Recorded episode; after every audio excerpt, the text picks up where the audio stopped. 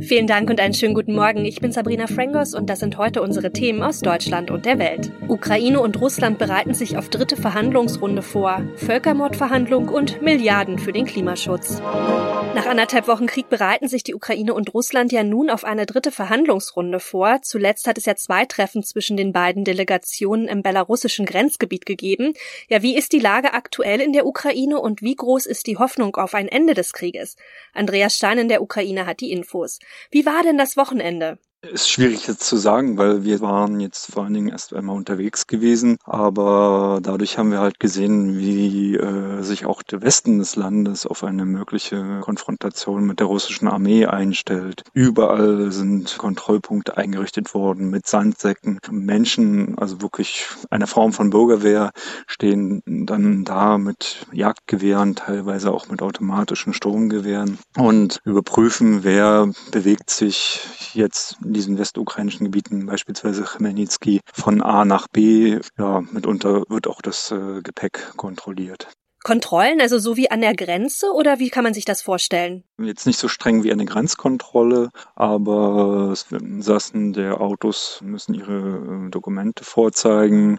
Dann gibt es vielleicht auch mal eine Nachfrage, was man im Land macht und das ist, zieht sich natürlich dann teilweise hin. Also vor allen Dingen in den, zwischen den Gebieten gibt es dann schon längere Staus. Also vor allen Dingen die Einfahrt in das Gebiet Lviv hinein, da kann man momentan ein, mehrere Stunden stehen.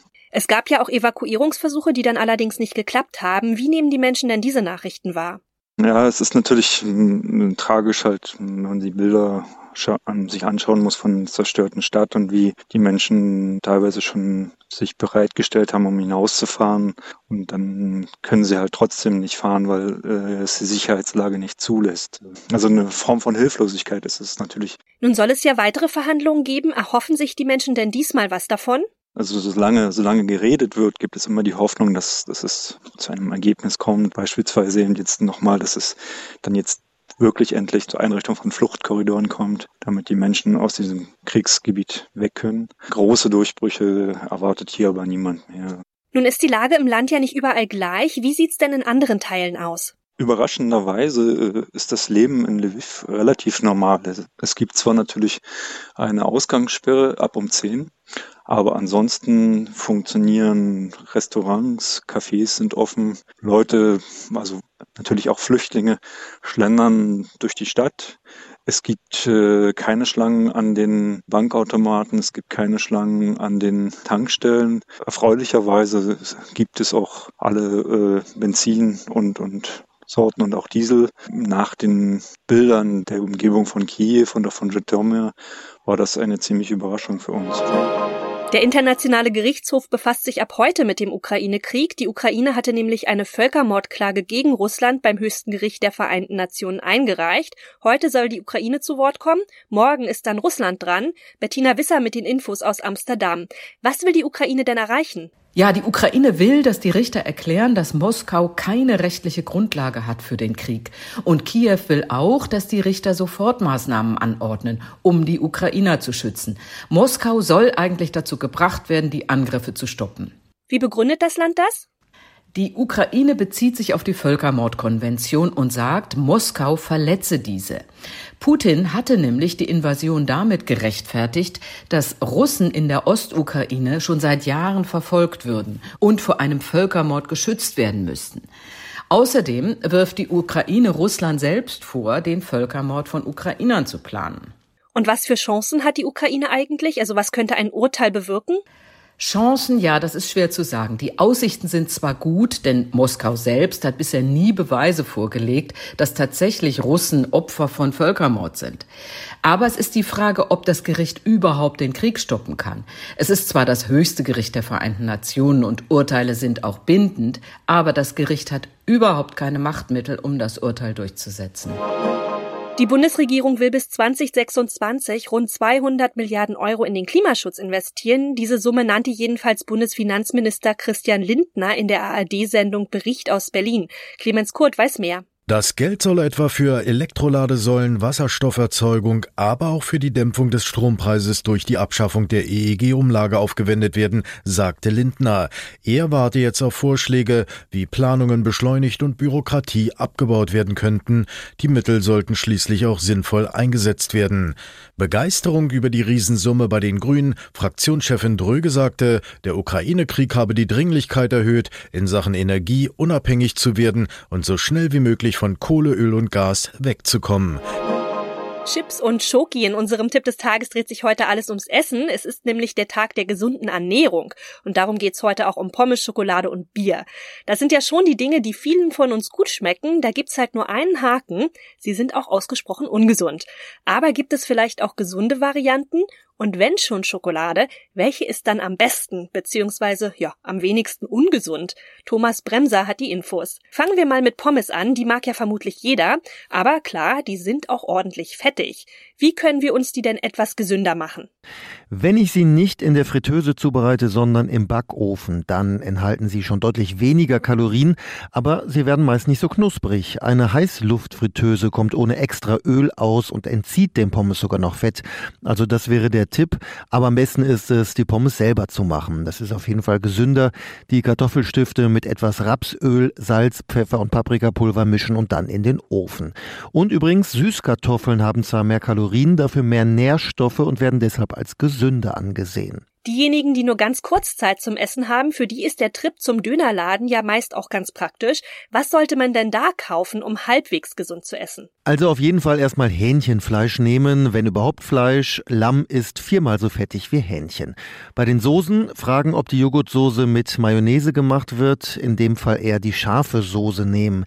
Bleibt als Fettmacher noch das Fladenbrot. Eine gute Alternative ist da der Dürüm-Döner, da wird ein hauchdünner Teig verwendet.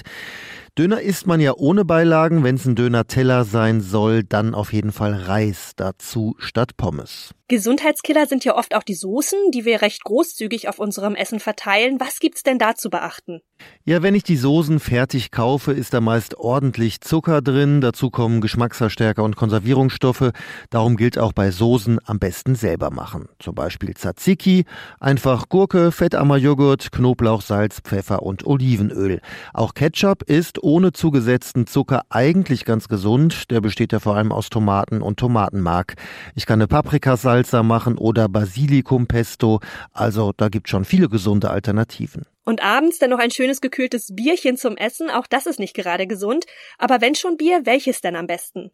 Also am besten für die Gesundheit ist wohl alkoholfreies und ungefiltertes Bier, weil beim Filtern einige gute Inhaltsstoffe verschwinden.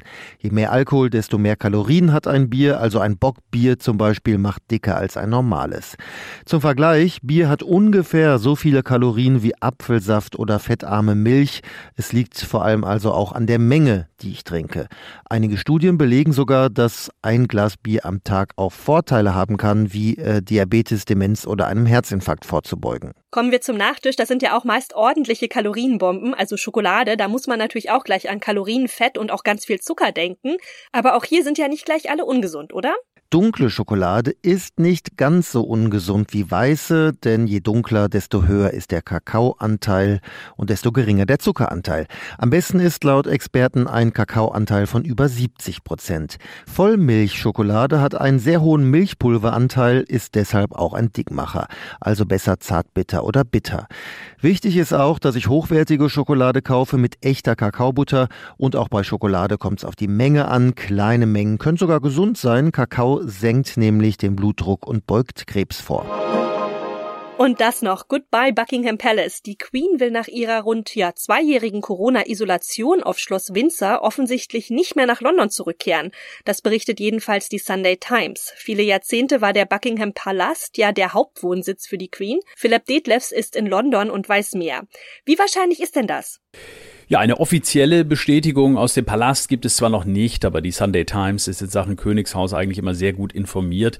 Und es würde auch Sinn machen, denn die Queen ist jetzt 95 Jahre alt und war zuletzt immer mehr in Windsor. Die letzten Jahre während der Pandemiezeit hat sie sich da quasi auf dem Schloss eingenistet und London ist ja auch nur 35 Kilometer entfernt. Wenn sie also weiterhin da die offiziellen Termine wahrnimmt, und das hat sie ja zumindest vor, dann kommt man da auch ziemlich schnell hin. Und die wöchentliche Audienz mit dem Premierminister, die würde dann in Zukunft eben telefonisch stattfinden. Und warum ist die Queen nun eigentlich lieber in Windsor als im Palast? Naja, einmal ist das in Windsor ja ein bisschen ruhiger, glaube ich, weil das ja nicht mitten in der Stadt ist. Ist also wirklich ganz schön da. Früher war das ja schon ihre Wochenend- und Ferienresidenz. Ihre Pferde sind dort und es gibt eben auch viel Natur. Zwei ihrer Söhne wohnen auch ganz in der Nähe von Windsor. Prinz Edward und der in Ungnade gefallene Andrew. Prinz Charles wiederum besucht sie regelmäßig im Schloss. Also von daher gibt's da schon einige Gründe, um dort zu leben. Und Charles wird mit ziemlicher Sicherheit dann wohl auch der nächste Bewohner im Buckingham Palast werden, denn der Palast in London soll auch in Zukunft das Zentrum der britischen Monarchie bleiben, wie es heißt. Das war's von mir. Ich bin Sabrina Frangos und ich wünsche Ihnen noch einen schönen Tag. Bis morgen.